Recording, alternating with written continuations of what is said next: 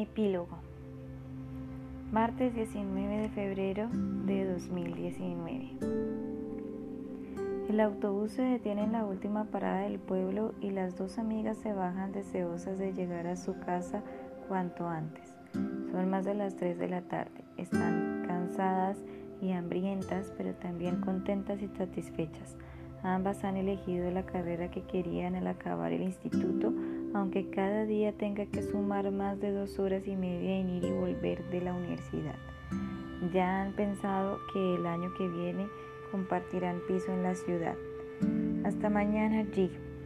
Adiós, Julia. Luego te llamo si tengo alguna duda que no me he enterado muy bien de lo que tengo que hacer en el trabajo de psicología criminal.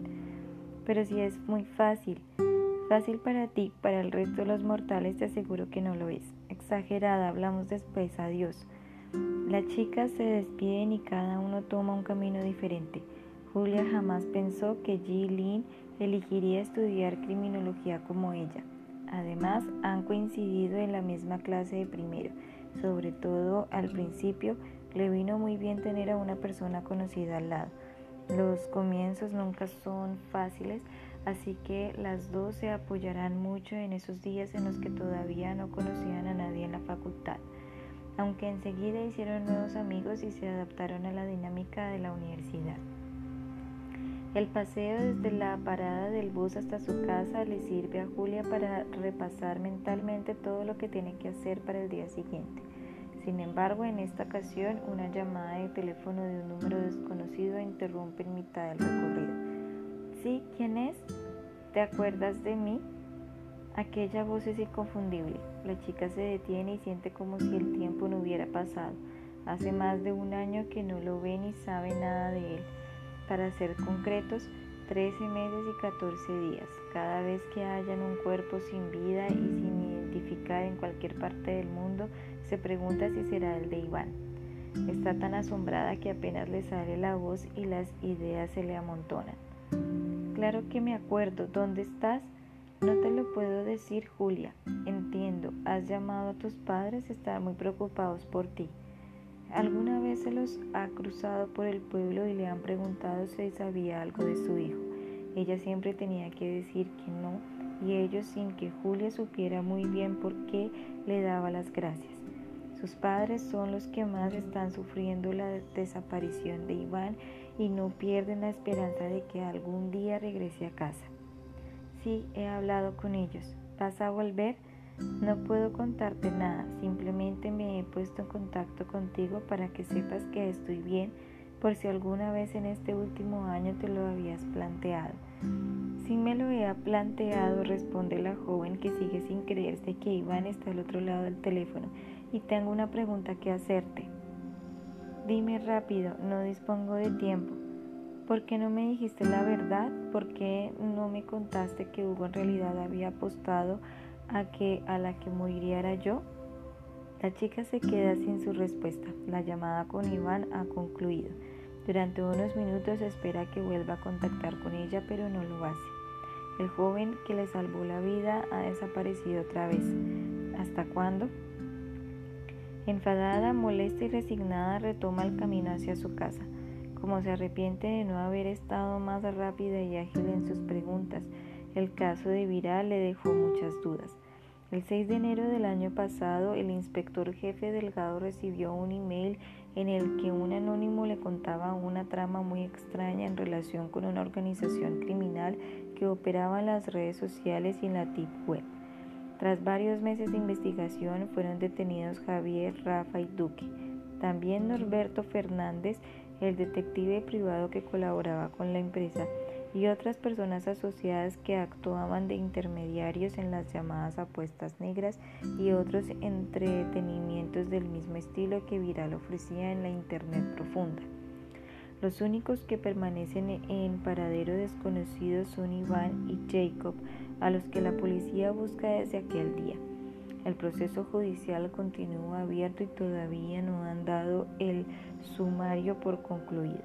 Por otra parte, el caso de Jorge Durón se quedó visto para sentencia en octubre. El joven del cabello rizado ha sido condenado a 12 años de cárcel por el homicidio de Sergio Martín. Sin embargo, el crimen de Hugo Velero continúa siendo una incógnita para la policía. Encontraron el cuchillo con el que se cometió el asesinato, pero sin huellas con las que poder acusar a ninguno de los chicos que vivían en el piso. Delgado y Cuevas sospecharon de Iván Pardo, pero al ser incapaces de localizarlo y por tanto de interrogarlo, tampoco pudieron determinar si él había sido el responsable de la muerte de su compañero de piso. Así que más de un año después, el caso sigue sin resolverse. Julia está a punto de llegar a su casa cuando recibe un WhatsApp. ¿Tienes planes para esta noche? No me apetece ir a clase. Desde que Emilio regresó de Suecia, al terminar el instituto, no ha pasado ni un solo día en el que no haya hablado o quedado para hacer cualquier cosa. Hasta se fueron juntos unos días de verano pasado. El chico que se ha operado de la vista y ya no usa gafas está estudiando periodismo en la ciudad. Cursa el turno de tarde y vive con sus padres en el pueblo otra vez. Le costó bastante regresar a casa y las discusiones familiares han vuelto, aunque con mucho menos intensidad que en la época en la que se llevaban tan mal. El curso que viene posiblemente lo hará fuera, en algún país europeo. No ha querido saber nada más de Ana Rincón, aunque ella estuvo insistiendo para que la perdonase. Tengo que hacer un trabajo de clase, pero si te apetece podemos ir a la plaza a tomar un café. Emilio acepta la propuesta de Julia y quedan a las seis. Los últimos meses que pasó en Estocolmo no fueron fáciles para él. Kerstin no cambió de idea y jamás volvieron a estar juntos. Compartieron grupo de amigos, clase e incluso trabajos, pero nunca más se dieron un beso o se plantearon salir otra vez. Ahora sabe que le gusta a una compañera de la universidad, aunque todavía no se ha atrevido a decirle nada. Por otra parte, Julia y él han recuperado la confianza que existía entre ellos antes de marcharse a Suecia. Si lo, si lo cuenta así todo, están al día de los sentimientos de cada uno. Emilio fue vital para Julia cuando su vida dio un vuelco de 180 grados y se dio cuenta de lo que estaba pasando.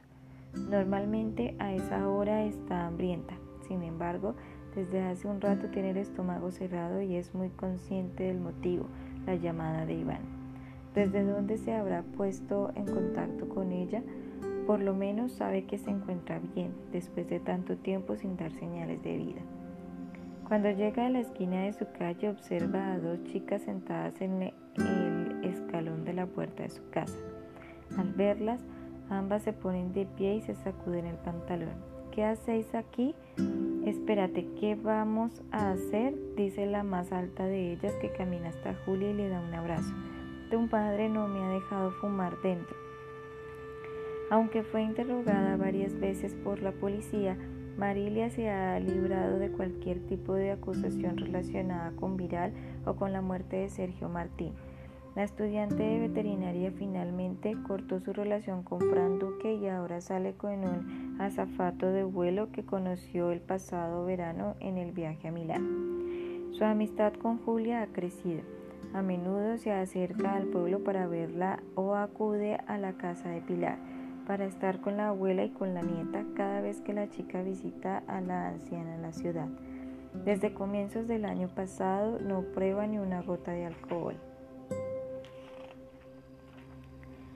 La forense nos ha echado, comenta Vanessa, que parece divertirse con la situación.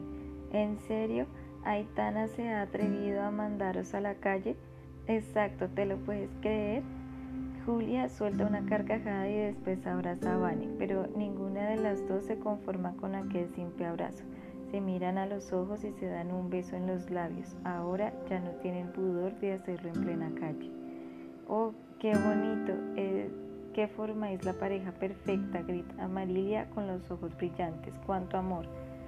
Las dos sonríen y vuelven a darse otro beso, este más cortito. Después, las tres caminan hacia el interior de la casa de Julia, que saluda rápidamente a su madre y sube con las chicas a su habitación. ¿Sabéis quién me ha llamado mientras venía hacia aquí? dice la joven tras cerrar la puerta de su cuarto. Iván Pardo, pregunta Marilia. ¿Cómo lo sabes? No sé, es el primer nombre que me ha venido a la cabeza. ¿Ha acertado? Sí, ¿desde cuándo lees la mente? desde hace menos de un minuto que quería, ¿estás bien? Parece que sí, solo he podido hablar con él unos segundos, explica Julia que mira a su novia preocupada, pero no me ha dicho dónde está ni qué ha hecho durante estos meses. ¿Qué pensáis?